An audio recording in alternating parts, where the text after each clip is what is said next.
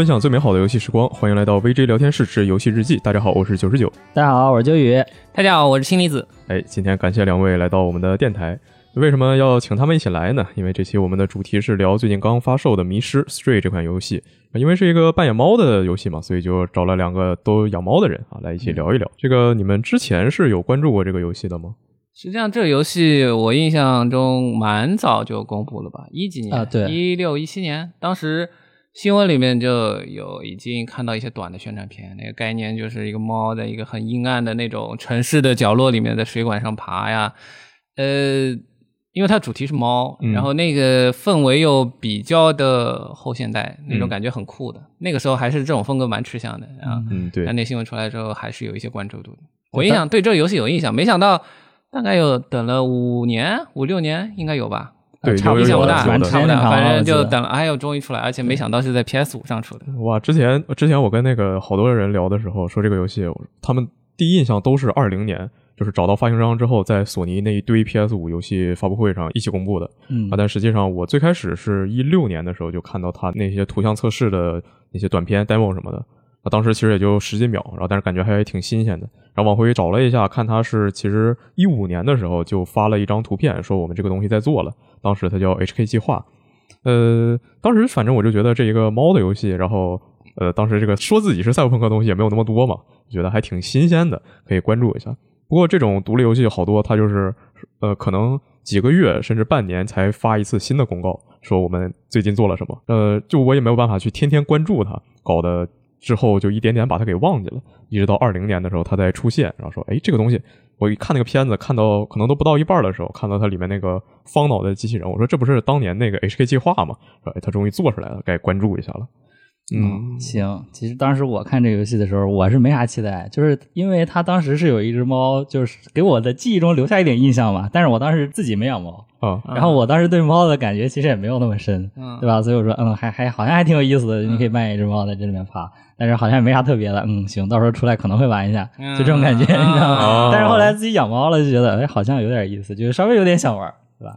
然后这次其实也玩了。哦，实际上这种操作一个小动物当主角的这种，当时给我的印象就是那种探险猫、探冒险、探索的这类游戏。对，上一款让我特别喜欢的游戏叫《大神》啊，再次提起远古的神作，就是操作小动物，呃。从秋雨你这边说起来，就是啊，看来普通可能有相当一部分人对于操作一个动物而不是操作人没那么兴趣啊，对啊，对吧？只有当你养猫的时候啊，当你有知道了猫的好，你是猫派或者狗派？像我那个什么鸡翅，他就是狗派，狗派对吧？他喜欢大神，而他自己的狗还是叫养了猫之后看着这个游戏就好了，是吧？对啊，自己养了猫就想哎，看小猫咪的游戏确实还挺感兴趣的。对，但但实际上玩了之后感觉。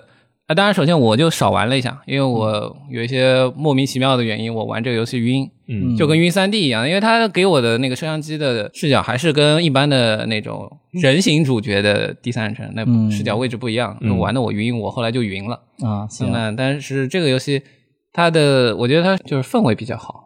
就是猫，它模拟的一些动画也比较生动，但是拿它跟大神那比，那当然完全不一样。这两个都是不一样的游戏。嗯，他说你们这个刚才说到说养了猫之后，感觉对这个游戏就完全不一样了。那你们都是什么时候对养猫或者说对猫本身感兴趣的？呃，秋雨先来。我就是呃，这个属于是被闯进了我的生活。我那只猫，就我在遇到它之前，我从来没有想过我要养一只猫，因为之前。就是我跟那个大力还有金离子他们住一起的时候，其实我们有一起养猫嘛。那主要是大力养的啊，对，大力弄来了两只猫，对，一只橘猫，一只黑白花，一只呃橘猫叫大王，黑白花叫塞尔达。嗯，然后其实当时我还挺喜欢撸塞尔达的，但是那个大王给我的留 留下的印象特别不好，因为大王嘴又臭，还老喜欢掉毛，然后还老不跟我互动，所以我觉得嗯，到时候 养我应该不会自己养猫，因为到时候到处都是猫毛，你知道吗？然后那个谁塞尔达还喜欢往我被子里钻。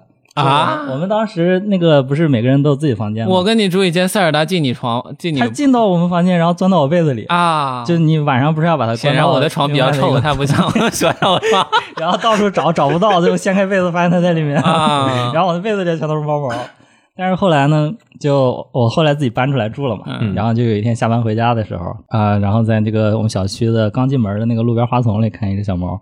它当时是趴在一个那个私家车底下，嗯，然后底下有一个塑料盒子，它估估计在那个盒子里找吃的呢，然后那个嘎吱嘎吱在那弄出声音，然后一看，哎，这只黑白相间的那个小猫，然后当时其实挺瘦的，也挺小的，然后我就对着它。这样叫了两声，然后他看见我了，他一直跟着我走，就从我那个小区门口走到我住的地方的那个楼道，大概是有两三个楼吧，嗯，然后他就一直跟着我走，然后跟着我喵喵叫，他估计是觉得跟着我可能有吃的，但是我当时其实并没有想养它，然后我就径直的回家了嘛，然后我回到家走到那个呃楼道门口，回头看了一眼，它还跟着我。然后我就把楼道门打开，我说你要不要进来啊？就要不要要不要？就你要是能跟我回来，我就给你买吃的这种感觉。然后他就真的跟我进到那个楼道门了，这是被碰瓷了。对，然后我我就那个又到了房间，然后他就就一直跟着我，一直直到我走到我的房间，坐在床上，然后看着他趴在地毯上在那舔毛。这么好，我感觉这应该是很多人梦寐以求的经历。对他就是就是那种非常的熟练，而且就认准了，就直接 all in 了。今晚跟你回家，然后是不是来报恩的呀？我我哪知道呢？猫的报恩，就好像我还挺吸猫的那种感觉。然后我就当时就直接把它留下了，然后当天晚上也买了好多猫的相关的用品，然后就就把它先监禁起来。然后后来就。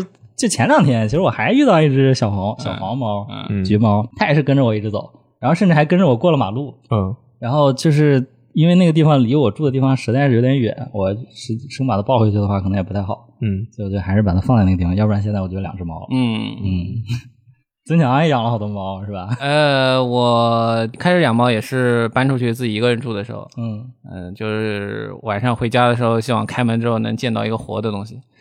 啊，就是你打开之后有一个小东西在那等着你的感觉就很好。对，然后那个时候，呃，认识的朋友圈里面有一位阿姨，她专门救助流浪猫啊。啊，她隔三差五自己捡到或者她朋友捡到，就一窝小猫往她那儿送。然后她养那个猫养到两个多月的时候，她就开始呃外面找领养人。当时我养的第一只猫是呃双眼有有病的，是双眼是对对它膜。对他两只眼睛都有一层结膜，都是呃是眼球是看不到的，你看不到他眼球，所以他视力特别不好。但是呃当时从小照顾他们就是滴眼药水，就每天滴一个五六轮，大概滴五六轮，那就还挺费心的。对，呃养的第一只猫就是这种特别费事、高难度的猫，然后呃实际上。就是让我在工作之余有一件事情忙了，而且高强度的忙，真的高强度的忙。因为你回家好点了吗？啊，不是，他那层膜我给他动过手术，就是去医院动过手术，膜切开之后，呃，眼球里面眼球是正常的，但是一段时间之后，他那个眼球上的膜又长回来了，就切掉了之后还是会长回来，而且。现在看他熟悉了家里的环境之后，倒不是会影响他的行动，他不会说看不到墙，砰一下撞上去，就可能还是有，但是视力不是很好。对，所以就一直就这么让他养着，反正也是现在是一家之霸。因为我后来养了又养了三只猫嘛，现在总共四只猫，它是领主。他虽然是身有残疾，但是他在家里面非常的有威势，能按着所有的猫打。那些猫吹牛逼，看我这个发是。他就是柯镇恶，知道吗？他就柯镇恶，双眼瞎，但是是老大。那那你要凑够七只猫吗？那那不用，凑够七只猫是什么梗呢？七大恶人。对啊，柯镇恶啊，这是射雕啊。那没给他起柯镇恶，回头想想，回头想想，应该给他叫起名叫柯镇恶，特别合适。可以。反正第一只猫就特别费事，然后后来这只猫克服了之后，感觉应该再养。就是猫是会复制的，知道吗？养了猫之后 会复制。总觉得要再养。对，反正后面养的两只猫就实际上是低难度，最多就是在床上尿一下。哦。然后我现在有点收拾几顿就好了。小橘猫抱回来。要不然就陪他，给他在外面捡个媳妇儿回来。你你说不定现现在回去就有缘分还能找到呢，没准真没准。嗯嗯，猫该该该绝育就绝育了，你还媳妇儿呢？你绝对把它先把你那只公猫 奶牛猫变成公公，让它该该绝了。我家是最早的时候，我家没有养猫，而且我本身我是一个狗派啊，喜欢狗。嗯，对。然后之前是我大姨家，她应该是十十多年前，十多年多少年前我也不记得。反正十多年前，他家二十块钱买回来一只中华田园猫，然后那个猫当时我看着还特别小，特别可爱，然后后来就到现在已经长成一个二十斤的煤气罐了，是 呃，然后对一个大橘猪，呃，后来我大姨说那个他儿子在上海这边，然后他就是生小孩了，他要过来带孙子，然后在老家那边说没有人照顾猫了，就把猫放到我家了。本来我家长他们是比较抵触这个东西的，说到时候掉毛啊怎么样的。然后后来看有这么东西，好像还挺有意思的。后来有一天，那个突然我们家那个微信群里，我爸就说那个发了一张那个英短小蓝猫的一个图，说要吗？我说 要啊，为什么不要啊？然后就去年的一月一号就把这个新的这只小猫给拿回来了。和你们两个比，我这个经历就非常的普通了。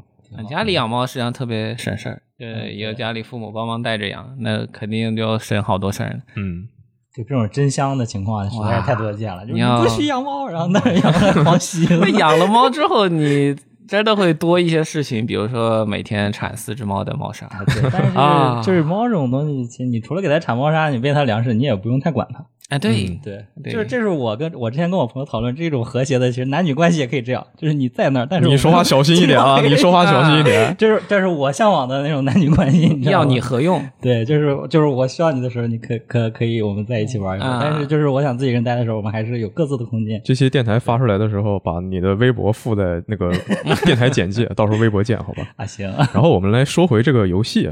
就我感觉，很多人就是关注这个游戏，或者说就是真的玩这个游戏，都是为了它里面这个猫。然后甚至很多人说，就我本来索尼最近干了这么多蠢事，我完全不想玩这个游戏，但是一看是个猫，然后就为了这个游戏充还充了会员。嗯，那你们感觉这个游戏里的猫做的怎么样呢？它的各种表现呀什么的，能不能满足你们？这个游戏我其实玩的还挺多的啊，我觉得啊，里面有一些就是小细节吧，算是它的特殊演出。嗯，比如说最开始的时候，你可以跟那三只同伴在一起互动，然后大家互相舔舔毛啊，对之类的，互相蹭一蹭啊。然后还有，比如说你到一个地方，那里有个枕头，你可以在上面趴着缩起来，然后就旁边还有人弹琴，那个那个氛围挺好的，我觉得。对，然后那个就你在每个地方睡觉的时候，它那个画面还有一点点拉远，啊，就对，就是你，但有些地方呃场景比较小，它可能拉不了那么远。那比如说，就还在那个贫民窟有个楼顶，那个地方你睡，它最后能拉到。就俯瞰整也不能俯瞰吧，反正就是拉远了看整个那个贫民窟的上层，嗯，然后就感觉那种氛围特别好，特别安宁，嗯，然后还有就我记得有一个地方是有两个人在那个楼顶上扔油漆嘛，啊，对，在那叫一声，那个油漆就会掉到楼底下，吓一跳没接住，然后当时就在想，我踩到这个油漆如果有那个小小梅花，啊，就是好油漆，然后踩了一下真的有，对，真的有，在地上可以走，那细节做的蛮好的。然后那个油漆桶掉到人家那个店门口了嘛，然后他店主就跪在地上在那擦地，你从那儿走过去的时候，那店主还会跟你生气。然后就感觉这些细节做的都还挺有意思的。对，就有很多它属于是固定演出的这种细节吧。但是啊，就还原猫本身的这个事情啊，就是我们最开始准备说录这个电台的时候，然后氢离子在群里就是灵魂拷问说：“这个猫能拉屎吗？” 我说：“它会舔菊花吗？”拉屎会舔菊花吗？对我能主动舔菊花吗？我能主动按按一个按钮，它就舔菊花，做出舔菊花的动作。然后如果它什么那个再按一个按钮，什么做出那种猫扑前爪匍匐，然后把尾巴翘起来，对你亮出菊花。花的那种 挑衅的动作，为什么为什么对菊花有这样的执念呢？啊，不是因为在家里面，我那三只猫啊，不是四只猫，经常会这么干。他们就是撒欢的时候，就整个尾巴能超过九十度翘起，就是往背上翘到一百二十度那种，然后把菊花亮到我脸上。它就是，而且他们很喜欢爬我那个椅子，然后爬上来之后，他也不是拿脸对我，他拿菊花对我。对，就是我觉得。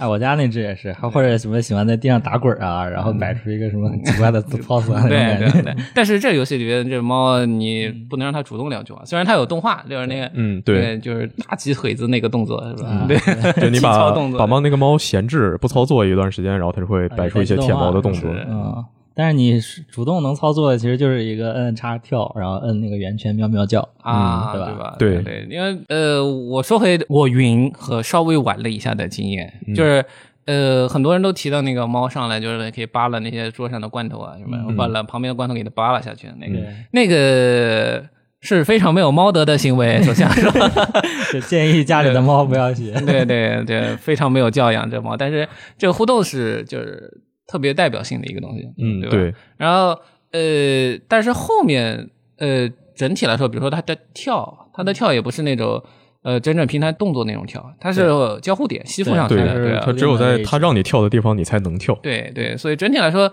你在这个游戏里面，我当时看下来的情况，它更倾向于一个行走模拟。行走模拟，然后体验场景信息的这么一个游戏。对的，然后更多的是像秋雨刚才提到的那个，你采个小梅花啊，对对吧？然后他你让他 idle 就是闲置的时候的一些动作，他在这个方面去比较多的体现他的猫的一个形象。对，呃，因为一开始在玩到这个游戏之前，就是因为一呃对这个游戏，就像刚才这样，很早就看到他新闻了，就是对他的期待还是希望他。呃，更像游戏一点，比如说你这个猫主动，呃，比如说能舔自己的毛，比如说这个游戏里面给你设置的那些场景里面，就是比如说我们那个。这游戏里面现在对猫会有一个那个虫子一样的爬到你身上来，可以攻击你嘛，对吧？啊，对，对对。那比如说你在这样的战斗之后，你要舔毛自己回血，对吧？啊，对吧？对吧？然后说你要，比如说你要找猫粮，或者说你要找水，对吧，都有点那种末日生存的感觉。但实际上它并没有那么强的需要做 gameplay 的东西，它更多的还是要一个你场景叙事的。其实当时我也在想，就是猫不是平时爱睡觉嘛，可能它有些任务设定成只能在某个特定时刻去，然后你就要找一个舒服的地方先睡半天，在这个阴。暗的城市里找到一束阳光照下的地方，找到你最你觉得最舒服的地方，然后在那里睡觉。那会会不会对这个这种小工作室的期待有点太那什么了呀？对啊，对，这只是单纯我们主观的一些期待，但实际上他做的，应该说他游戏设计的方向跟我们预期的有点不一样。这是他自己要做的，他更像这是游戏设计思路上的对体验上的，他是要更多的是一个你被动体验的东西。它里面塞了很多什么机器人的故事啊。嗯，对。就最开始我会期待说他做到。嗯，怎么说呢？就是你那些到处攀爬跳跃的地方，就让我有一种感觉是，这确实就是只有猫能做到的事情。嗯，然后这样就行。但是其实我就觉得它这个也没有做到，比较少。对我感觉它其实你就把这个猫你换成一个别的动物，或者你干脆换成个人什么的，也不是不行。嗯嗯。但刚才说就是它呃没有平台跳跃的东西，但是说它都是主动吸附的，就是你按一下就跳上去了。但是反过来说，我看下来的情况，它的场景。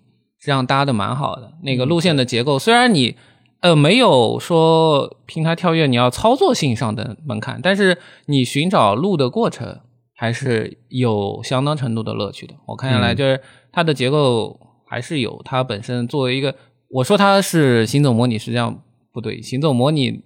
它还可能那类游戏可能真的就是行走，但是在这里面它是有城市结构探索的，这个还是它还是有一些互动解谜的部分。对，就像刚才那个九九说的，作为一个猫特别的地方，我觉得这个游戏表现出来猫特别的地方，可能就是你比较小，你可以钻到一些洞里，啊，或者那些机器人他们不敢出去，他说你比较灵活，你可以在外面随便跑，就强行给你一个理由让你自己去。就我这个游戏里面唯一让我印象比较深的，就是你作为一个猫，特殊性是有一个到玩到比较后面了，就稍微有点剧透哈，就是你要进到一个帽子店里面嘛，嗯，然后。你要那个店主是当时是在进货，嗯，然后不让你进，那怎么办呢？你就做跳到那个进货的那个货盒子里面，然后让店员把你抱进去。前喵谍影啊，对，这段我觉得还是稍微有点喵的感觉啊。对，你的喵那么聪明呢？那我的喵肯定没有那么聪明，但是你作为玩家扮演只喵嘛，对吧？这还是有点手段的。那你们感觉这种说这游戏里还是有一部分解谜的成分吧？嗯，然后但就是就是我在直播的过程中，我就有一次提到说，你看啊，这个谜题可以说是有这么些复杂吧？就是虽然说它作为一个解谜游戏来说，其实挺简单，但如果真的对于一个猫来说，我觉得它是做不到这些事情的。啊，弹幕里就是说，你不要小瞧了猫的智力。但是猫确实不聪明啊。那这个是有什么就是生活中的感悟吗？就是 惨痛的教训吗？就是它挺挺挺贱的，我那个猫只能这么说。嗯，就是因为猫喜欢在柔软的织物上尿，大家都知道，应该有这种经历。嗯，然后我那个猫最开始的时候，因为是小野猫捡回来嘛，然后它最开始刚来的时候尿一尿也就算了，然后后来慢慢的把它跟那个猫厕所关在一起，它会用猫砂了。嗯，然后在反正是在我看着它的情况下，它不会乱尿了。嗯，然后后来疫情不是在家里封了俩月嘛，然后封的那段时间，我就完全没有把它关在独自关在一个房间了，我它就平时跟我在一起，然后平时也会躺在沙发上睡觉啊或者什么的，然后也没有到处乱尿过。然后疫情解封的那个当天晚上，我出去吃了顿饭，就俩小时，然后它就给我尿到床上了。然后回去气得我呀呀，当当场一顿胖揍，然后给他洗了个澡。那说说不定他都忍了两个月没往你床上尿了呢。啊，体谅一下，就是你说他蠢吧，他其实有时候那些行为也看着挺傻逼的。但是就是他会趁你不在的时候往上尿，就说明他还是有一点智力的。他还是明白，就是看见见风使舵这种感觉。他看准时机了，旁边的威胁消失了，我要给他尿一下。你说尿，我想起来我家那个猫，就是就是呃小的那只，它这。我不知道尿完之后在那儿扒了两下给它埋住是猫的本性吗？是它天生就会吗？对，是这是猫的本性啊。就是然后我家那只猫它会，就是刚拿回家它就知道去找猫砂，然后也知道往猫砂里尿，然后但是它扒的时候它埋不住，嗯，它就会正常扒那个盒子，然后扒猫砂，扒扒的满地都是猫砂，但它那个东西就没盖住，然后特别高兴的出来了，到处跑。是啊，是这个好像是要学的，这个但是是不同的猫有不天赋水平不一样。就因为好好，我看好多小猫它埋不好，猫妈妈会帮它埋起来啊。对，如果是跟母猫在一起，哎，我像我们这种捡到的流浪猫，实际上就没有猫脚，嗯，对吧？没有猫妈妈脚，但是就看各自的悟性了。哦，我还以为你要教它，我还能我教它 当场但是但是呃，比如说我要睡了。然后我刚捡来，最近捡来那只猫，就是刚来的时候，我把它带到我卧室里面一起住。然后我要睡了，然后它去嗯，就是猫砂盆里面拉了一下，他妈拉了一堆之后，它自己盖不住，我我又不想这时候去铲，然后就我拿旁边猫砂拿个铲子给它盖一下，大概这样，这样是有的。然后什么猫扒沙这个本能哈，呃，我刚养猫的时候，有只猫是变软的。然后它就拉完之后呢，拖着那个滴滴答答、湿漉漉的，然后在在房间里面跑。然后它滴在地上之后，它能对着那个周围空的瓷砖地，然后在那儿扒拉。它会做扒拉的动作，这个真的是本能。但那那那它滴下来了，那只能我去帮它处理。就这从就是小的时候经猫小的时候经历很多。嗯，那我感觉我家那个猫不掌握这方面的技能。对，这个跟猫本身还是有关，它不同的猫的智力也不一样啊。对，网上有好多人还教那个猫自己在那个马桶里面拉，是也可以教会。我就觉得田园中华田园猫实际上很聪明。我朋友，我现在室友他养了一只缅因猫，一只布偶猫。那布偶猫所谓布偶的美貌是用它的智力换来的。那布偶猫真的是蠢，真的是蠢猫啊！的那这种笨蛋美少女的设定我不是很受人喜欢？有道理啊，有道理。真跟二次元那种美少女一样，能自己把自己绊倒。它别的猫那个，比如说从沙发跳到我们那个茶几上，就非常灵敏的跳上去。它那那个布偶猫跟在后面，我跳吧，就跳到一半直接吧唧掉地上了，就是那种。那就是我觉得挺可爱的。整个小脑发育不全 是吗？没事，只要有这项够了，有人喂它就可以了。嗯，是。然后布偶猫毛又长，然后拉了之后就经常拖着一个 是一根屎在房间里乱跑。嗯 嗯。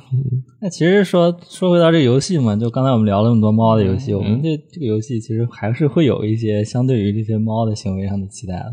嗯，对。但其实就是还是说我刚才就可能是我一直就觉得它一个。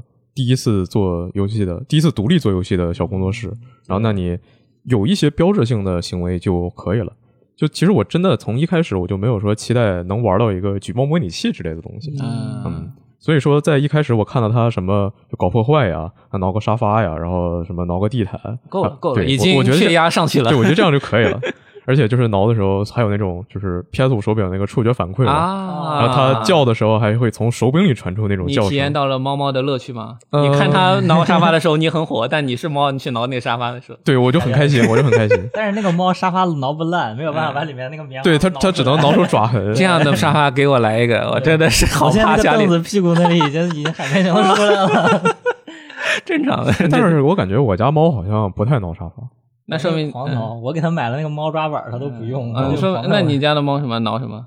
猫抓板就每天那个想起来，就是比如说我出门回家的时候，然后走到门口就会听见里面咔啦咔啦，就是它固定去听到人回来去门口，然后顺便挠两下。哪个牌子猫抓板？不知道，推荐一下 啊！咱们这 招工商位啊，招工商位推荐吗？推销猫抓板。真的家里面就那几个猫抓板。那猫抓板主要是那个啥，你被挠烂了之后满地纸屑，呃，都用瓦楞纸做的猫猫抓板。以前以前塞尔达也是挠沙发，挠我们那个沙发腿儿。嗯，我家那好像是一个板子上，然后缠的线那种。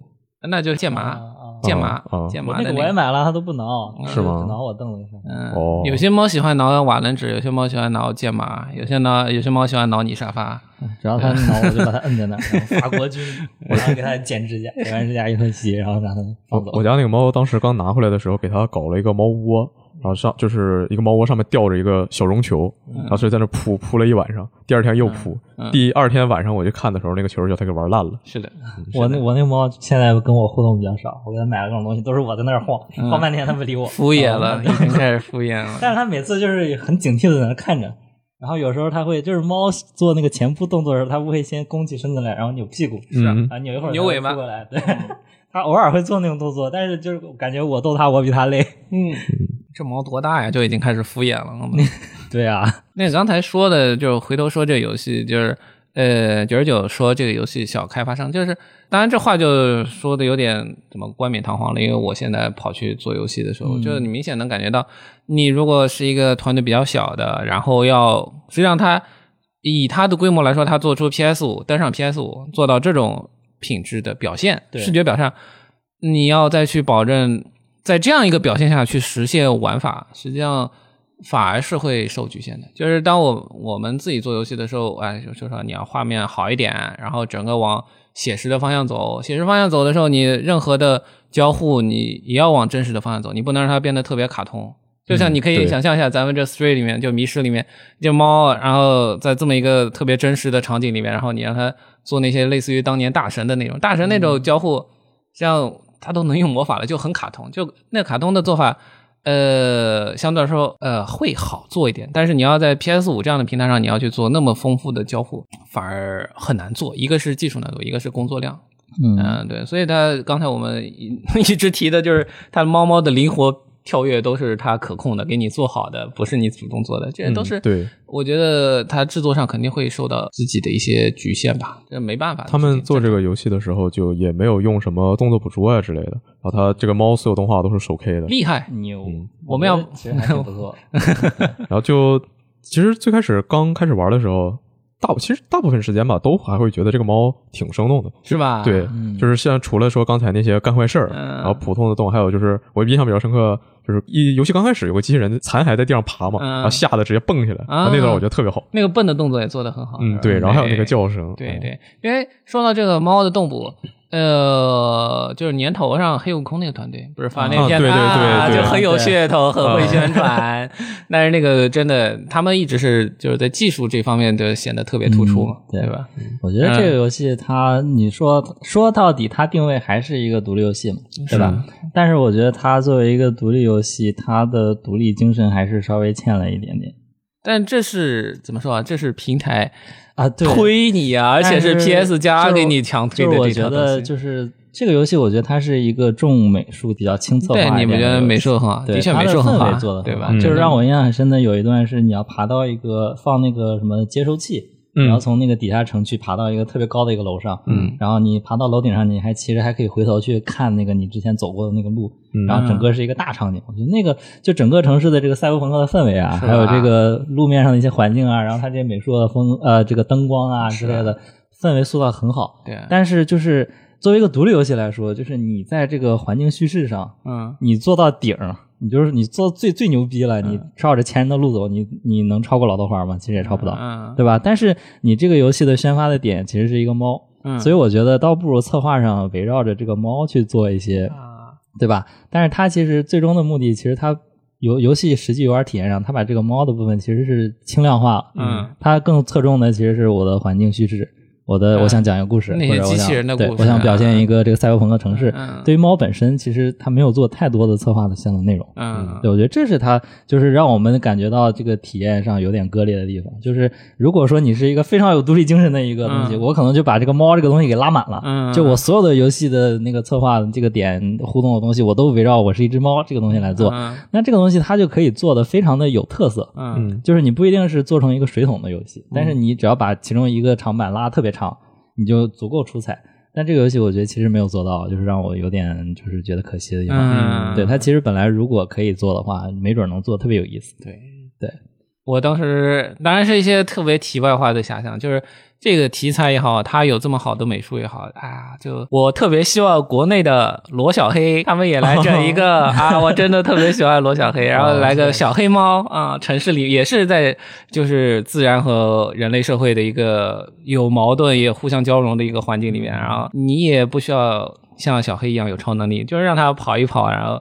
呃，像就是你刚才说他要做的特别像独立游戏，然后呃，对于猫这个主体上有很丰富的 gameplay，呃，这是一个方向。但是像我们小团队，然后这样的独立团队他去做的话，他如果把心思花在剧本上，就是说。你在这个城市里面买很多的这样的小故事，实际上也是可以做的，可以对，而且制作成本相对来说还会低一点。就呃，像那个也是赛博朋克的，就是那赛博朋克酒保瓦哈拉，就是它，它甚至都是就一个几个固定场景，然后但是因为小故事，每一个故事都非常的精巧，剧本串起来，对对，也是可以的。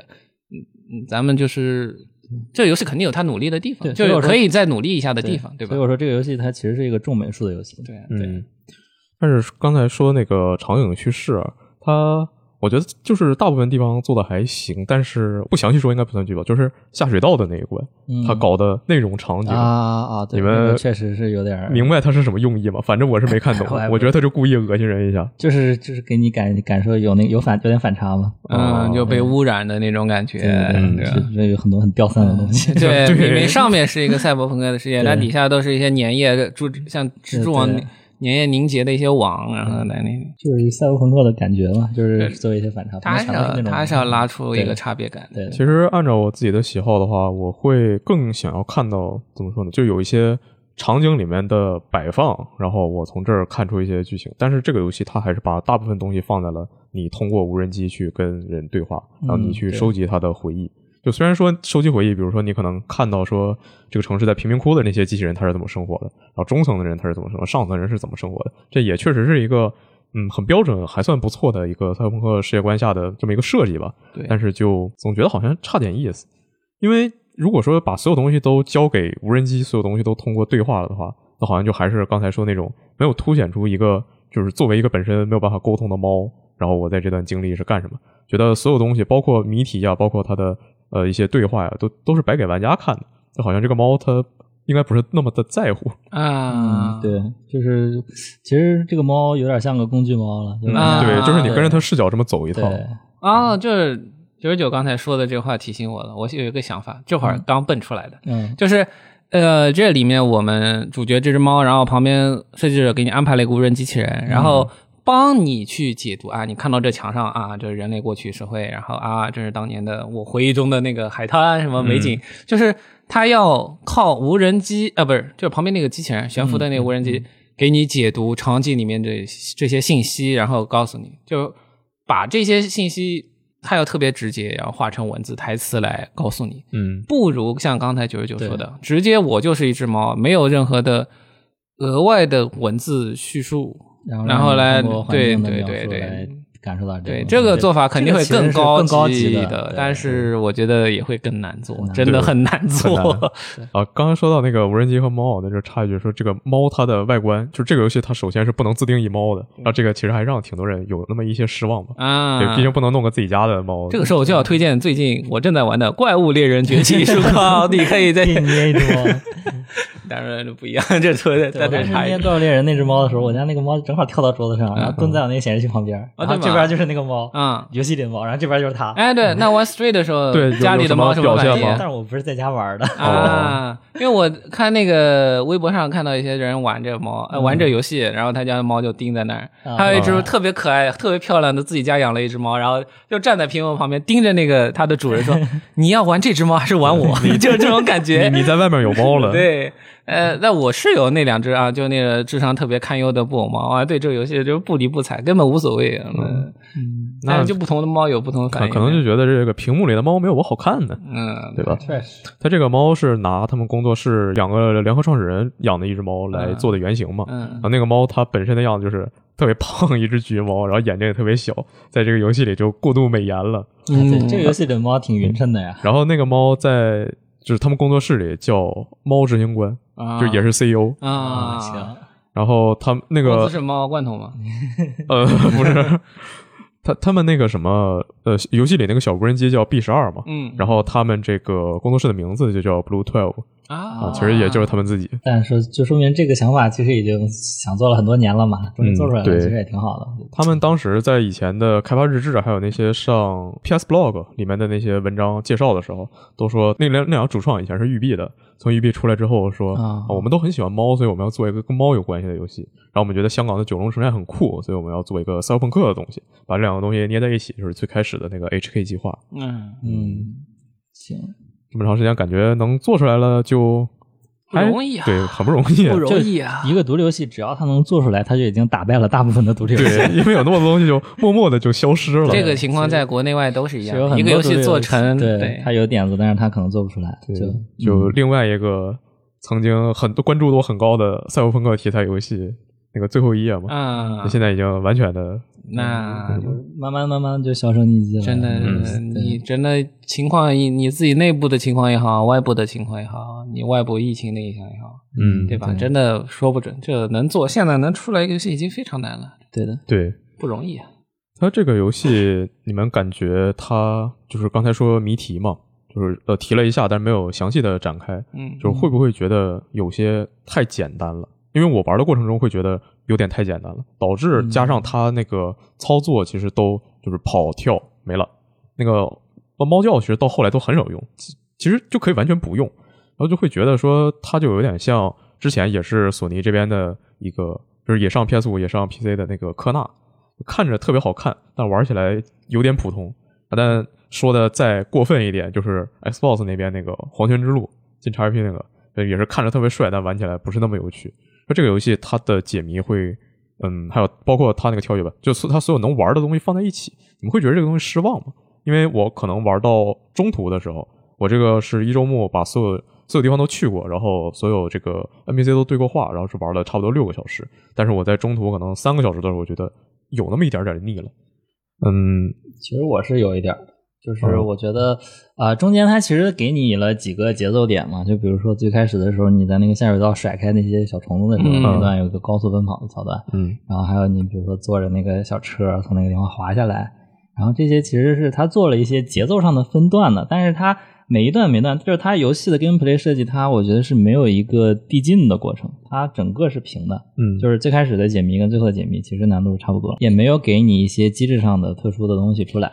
因为猫的能力没有成长，所以说它你要说递进是很难做的。它是一个就很写实的游戏。就中间它其实有一点，就是你可以用那个灯照对那些怪，但是后来又没了，就就没了。感觉刚刚有一点，然后下走了。就我觉得是确实是稍微 gameplay 上淡了一点点。嗯。之前和别人聊的时候，有人会觉得说，你个赛博朋克的背景，他在游戏出之前会期待说这个猫可以强化，然后那无人机也可以强化，改造猫、赛博格哈一体猫、一体猫，但是实际上就都没有嘛。然后就它，因为猫本身它能力没有变化，也就没有办法围绕这个东西做更多的 关卡设计。什么二十二世纪杀人猫？哎，你不知道你们之前有没有看过那个《黑之契约者》？没有，我没。那个动画里面，他们四名特工。呃，主角是一个黑衣杀手，然后能力是放电，然后里面就有一只猫，那只猫实际上是一个人的人人人格在里面，然后他主要从事一些侦查谍报的工作，啊，那就啊，对对对对啊，就能力一上去，你就可以做很多事情了，完全变了一个游戏，就各种插画，哎呀，要是像这个东西就好了，哎，要是像那个东西，大家对吧？这单找白金给给这个游戏单出一个动作游戏，这个迷失崛起，一只猫后蹬啊，直接把你踢飞了。什么什么螳螂刀之类的，螳螂刀。二零七七没有的东西 我们有，猫可以坐地铁，还有还有浮空车。然后它这个游戏的话，解谜本身我会觉得它有点就还是在一个三 D 的场景里，然后拿着那种叫什么呢？就点击解谜的思路去做。你到各个地方，然后把各种物品吧，然后你都给凑齐，然后把什么跟什么组合到一起，然后你再去找谁谁谁，这个就这么过了。那主要还是在找路。嗯嗯。就觉得有些平淡。对你像比如说什么跟一些场景上的互动啊也比较少，嗯，唯一能做的其实就是坐着那个小桶，然后啊对滑下去。他那个桶我觉得特别费解，说这这他到底是给谁准备的呢？对呀，就城市本来也没有猫，你要不来一只猫都没有。你们刚才嘛要一点 gameplay 系统，这个给你们做的 gameplay 吗？你们又嫌弃，真的是，所以这就是环境做的不行啊，他没有把这个结合起来，你知道吧？人家是 PS 加免费体验，好吧？PS 加也要钱的呀。那你 PS 加还能体验别的吗？但 PS 加都分了三档，我买了最贵的那一档会员，难道不应该给我更好一点体验吗？那一个游戏还能给 PS 加三档做不同的体验？昨天我还为那个《Forza 五》的那个 DLC 付费了呢，我觉得那个做的很好。那能比？你这能比吗？这什么开发团队？Forza 是什么开发团队？那确实，那个开发体量完全不是一个级别的，好吧？咱不能这么过分的比，可以，对吧？那这个就等于说，它这个其实背景和玩法本身结合的就有点普通吧？啊，不是一个特别突出的东西。整体我觉得这它整个世界是架空的，就在赛博朋克的这个世界。如果它更贴近生活一点，可能这个猫能发挥的空间更多啊。就你存在一个架空的城市，然后放了一只小猫咪，它它在这个城市里面，就是因为这个城市它也是虚构的嘛，嗯，但所以你就。纯发挥你的想象力了，然后跟这个猫结合，但是它其实没做什么结合，就还是一些比较普通的，在现实生活中它没有体现出赛博朋克这个元素。对，就感觉它还是坐那个车，你在现实中也可以坐那个车呀，对吧？它它就是只是想，就是我就想做一个猫，我就想做一个赛博朋克，然后我就把它放到一起了。对，但是没有什么元素上的融合。嗯嗯，就有的时候我甚至会想，它如果说做成一个就现代背景，然后做的整个游戏背景做的更真实一点，然后会不会它的故事啊，它玩法能做的更好一些？想一想，你们公司里那只猫平常是怎么跟你们交互的？嗯，把它变成游戏，相对来说会有趣一点。我跟就是跟自家的猫玩的最多的游戏叫做。它来阻止我的工作，对吧？你怎么跟他对抗？我跟自家猫，哎，最近我在 B 站看了好多那种暴力吸猫的视频啊，就把那个猫全摁在床上，然后就一直搁那亲，说：“哎呀，你这种小猫咪，你肯定不是什么正经小猫咪。你要是正经小猫咪，你怎么会来到这个地方呢？你让我要亲死你，这种感觉。这不会把猫吓到吗？不会，那个猫已经熟悉了，已经生无可恋啊，爱你爱咋咋吧。身家有猫粮真费劲。我每天找各种理由吸那个猫，说：“哎呀，你这个晚上不睡觉，站在我床边，你是不是想要被亲亲了？”然后就把它床上开始吸。这么这么一看，我跟我家猫还挺和谐的。我跟我家猫就是怎么说呢？互不打扰，就是秋雨向往的那种关系啊。对，它就是每天到饭点了，然后可能会开始叫唤，然后我就给它搞一口，然后之后他也就不理我，自己爱干嘛干嘛去。然后我这有空呢，我就在旁边看他，跟他互动两下；然后没空我就自己干自己的。其实当时他刚来的时候特别粘人，当时是要我坐在沙发上，把它放到我的腿上，然后他这样睡着之后，我再把它放进窝里，然后我才能回去，不然的话就直接给它放进窝里，它就会跳出来。啊，如果说我给它放进窝里之后，它哪下醒了，就会开始挠门。呃，因为我家长不是很喜欢让猫上床什么的，所以晚上会关门。就只让它在呃卧室以外的地方活动，就会挠门，然后在外面嚎。啊，我感觉我我家那个猫它也不会叫，它不会那种喵喵叫，就只会发出那种特别嘶哑短促的叫声，特别凄厉。我就觉得非常可怕，就像那个那种我妈描述我小时候第一次去幼儿园的时候，然后可以送进去，我我就不想去幼儿园，然后我就在里面哭，我妈就在外面哭，声嘶力竭。对，然后那天晚上就那一段时间的晚上，我就是它在外面嚎，我在里面难受。那你就把它直接抱到卧室里面去呗。嗯，我。就不行，那我那我总不能绷着它一晚上吧？啊，对我家那只就是我现在每次回去都还挺黏我的，就我换鞋的时候，它会趴到那个地毯上等我。然后如果说在床边坐着玩手机吧，它跳到我那个腿上，然后蹭啊，还会蹭。刚才就是九十九提到一个细节，就是猫会在那儿叫唤，让它给自己发粮，就喂喂粮。这个手动喂粮，我现在的体验就是。我养的第一只那只眼睛有问题的猫，和最近领养的这只猫，因为这只小猫要跟其他三只大猫隔离嘛，就我把它关在卧室里。然后这两只猫是我每天手动给它们喂粮的，它们知道粮是从我手里来的。嗯，但中间那两只猫，它们来的时候。我家里是用上自动喂粮机了，我觉得那个才是他们真对他们哇，我根本不是他们的衣食父母，他对我爱理不理。你是谁？滚一边去！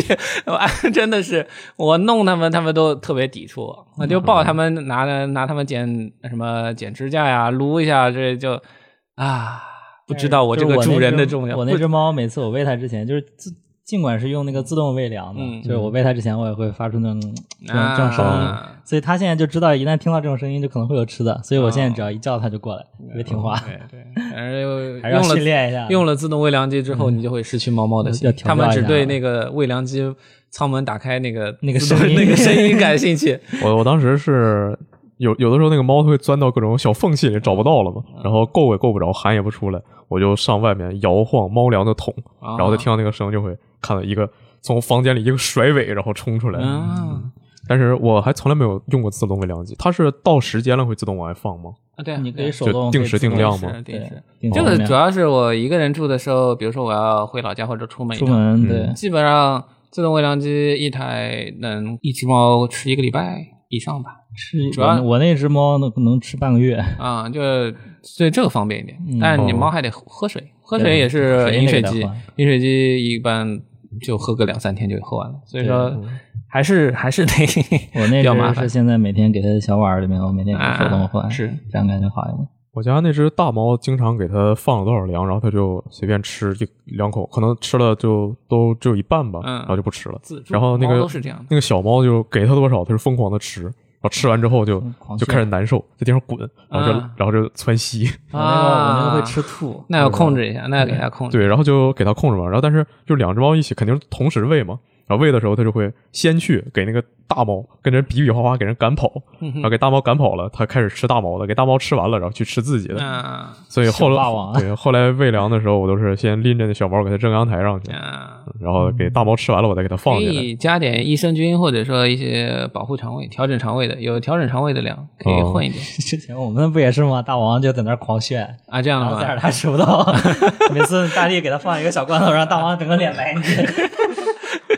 哎，那个之前大力网站头像用那个猫是吗？呃，不是，不是，不是，不是，那只猫好像是就是网络梗图的猫。对，哦。然后再说回这个游戏的话，就最后说一说它的一些剧情设定上的东西吧。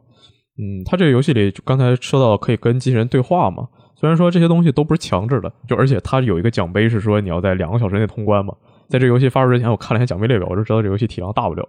但是我玩的时候，我还是会想要跟每个人对话，然后就会发现那些机器人其实都还挺有意思的。就是比如说，有的人什么，我膝盖中了一把螺丝刀，然后还还还有那个机器人会跑团，说你怎么把角色卡忘了？我准备跑团准备了一个星期，你告诉我你卡没车，怎么回事？然后就这些细节还挺有意思的。然后嗯。虽然说你一个赛博朋克世界观，然后有一堆机器人，那就肯定会有说机器人模仿人啊，怎么怎么样的。嗯，这方面就觉得还是比较常规。但是我在想哈，就是跟大家说一下吧，接下来这一小段我们可能会剧透一下。有点剧透，我们准备聊一下剧情方面的事情啊。没错，就是因为那个小机器人，它不是那个人的意识复制进去的吗？对，对吧？那有没有可能这个城市里面所有的机器人其实以前都是人机械飞升了？他的意识是人，但是他身体是机械。啊，那我觉得不会，因为这种方面没有没有，他就是剧情里说最开始造这些机器人就是扫地机器人，然后他们在这个过程中，然后也不知道为什么在学习，对，也就开始学习了生活方式。嗯，在第一个场景有个墙上还能找到那个某某他写的话，说以前我们就是奴隶，然后有一天我们突然觉醒了。啊，这不是那个。呃，I Robot 就是那个威尔史密斯的那个电影嘛，嗯，对，就机器人觉醒，然后开始闹革命那个。嗯，不过这这游戏还挺和谐的吧？没没有真的说闹革命。因为这个世界上已经没有人，已经闹完了，结束了，不知不觉就结束了。对，嗯。然后说一下这个游戏的结局吧。就很多人说觉得这个结局，呃，我们不会提这个结局本身的内容，然后但就是说这个结局给人的感受。那结局是很多人说玩的这感觉特别的感动，然后说觉得很深刻，但我就觉得还好吧，就挺普通的，甚至那段我就没什么感觉，就感觉嗯，因为它这游戏本身也不是那种特别长、特别怎么怎样的，所以说其实玩到中间就可以大致的推测它这个故事是怎么回事，然后甚至能猜到结局会怎么样了。就玩到那个时候，而且就还是说。就主角是一只猫，我觉得它对对于很多事情是没有感情的，所以就即使在最后发生了一些事情的时候，我还是觉得它就啊发生这么个事情，但好像跟我有关系吗？好像跟我没有关系。我觉得这还有点疏离。嗯，我觉得其实它是一个公路片的思路，就是猫跟这个机器人，他们两个经历了各种城市，然后见识了各种地区的人的生活状态，最后两个人产生了一些羁绊、嗯交集，然后在最后的这个时候有一个矛盾的碰撞，然后把这个东西释放出来。然后再配合他最后那个美术的那个风格，其实我觉得就是还是能比较有一点能打动人的吧。嗯。但是这个剧本的套路其实现在是已经比较容容易让人猜到了，就是你这个剧情发展方向。嗯。对，所以就我来说嘛，因为我是玩到快结局的时候我就没玩了，因为那个游戏时间比较有限。但是我去云了一下这个结局，我觉得其实就是最后那个部分，我觉得还好吧，然后是一个意料之中的一个。对对，嗯。没有什么特别让人惊喜的东西吧？对，嗯，啊，但观感就普通，比较普通，就整整体都比较平平淡淡的嘛，没有特别特别爆的地方。就就是我刚才说的，就是他做了一个水桶，嗯，有猫就不错了。对，但是但是它有这个游戏，这个游戏最重点的就还是那只猫嘛。它现在这个游戏很出圈，前段时间就它刚发售的第二天还是第三天，在微博呃游戏热搜榜上应该是排到一度排到第二名，热搜第二。然后就呃很多人看到一个猫，然后就会有兴趣来尝试。这种游戏就有有一个突出的点，就感觉很棒。最近买了 PS 五，又加了会员，体验一下。这首个加入锁 GP 的游戏该玩了。这不像我没有买会员。我玩的是 PC 版，我的手柄也没有震动。哦 哦，那那不行，那那那 得玩。好多体验。就是。那个你知道吗？就是猫那个睡觉的时候，然后它那个 PS 五手表轻轻的震，然后里面有那个猫打呼噜的声音。对，那我抱着我自己的猫，那猫为什么会放到这猫？那你你别玩这游戏，从根根本上根本上 为什么要玩这个游戏呢？抱一只真猫去玩。不过它那个猫打呼噜的时候，那个呼噜声有点太频了，这方面其实不是特别像一个真猫啊。对我家那个猫现在也不是那种不会特别大声打呼噜了。嗯，估计是已经熟了，不需要了。不需要了，不需要再通过这种方式来示好了。嗯，大家都懂了，真的是直接躺在床上，法国军旅，把小肚、小白肚皮露出来就行了。自助。那玩完这个游戏之后，你们会怎么说呢？就是因为因为我猫都放在老家嘛，也挺长时间没见了，所以玩这个游戏的过程中，还有玩完之后，我都特别想再就是马上回家，然后再见一见我的猫。那你你们俩猫就在身边，然后玩之后会有什么感觉吗？我都吸啊，就。天天吸啊！对对啊，就是我，因为我没有玩，但没有玩，我就是在语音。但是我平常玩游戏的时候，这个呃，我会有猫跑过来，那蹲我腿上，或者是直接蹭我手边上，嗯，然后就妨碍我玩游戏。但是猫，那只猫。呃，整体来说，猫还是比游戏好玩的。嗯，最近养的那只 那只小猫还处于特别粘人的状态，真的就能直接霸占我的右手。它喜欢我手托着，然后它枕在我手上睡，就妨碍我玩。真好，真的是真好。特别是我在那坐着的时候，它会在我后面拍我肩膀。啊！我那个拍我肩膀，我说嗯，然后我就抓在手上，跟在床上。你为为真的有拍肩膀的？为什么？为什么他做所有事最后结果都是摁到床上啊？可以，可以，可 以。行，以上就是本期电台的全部内容了。然后大家如果对这个游戏玩过了有什么想法，可以这个在评论区交流一下，或者你还有什么养猫的一些趣事，也可以在评论区跟大家大家多多在评论区分享猫的事情，然后吸一吸。呃，这个游戏它白金攻略在我们网站已经发出来了，大家可以看一看。大家如果有兴趣的话呢，也可以在我们的网站俱乐部里面发一些自己家猫平时的照片啊、趣事啊之类的。嗯，那不是九十九，我是九宇，我是氢离子。嗯，拜拜，拜拜，拜拜。早安，喵！午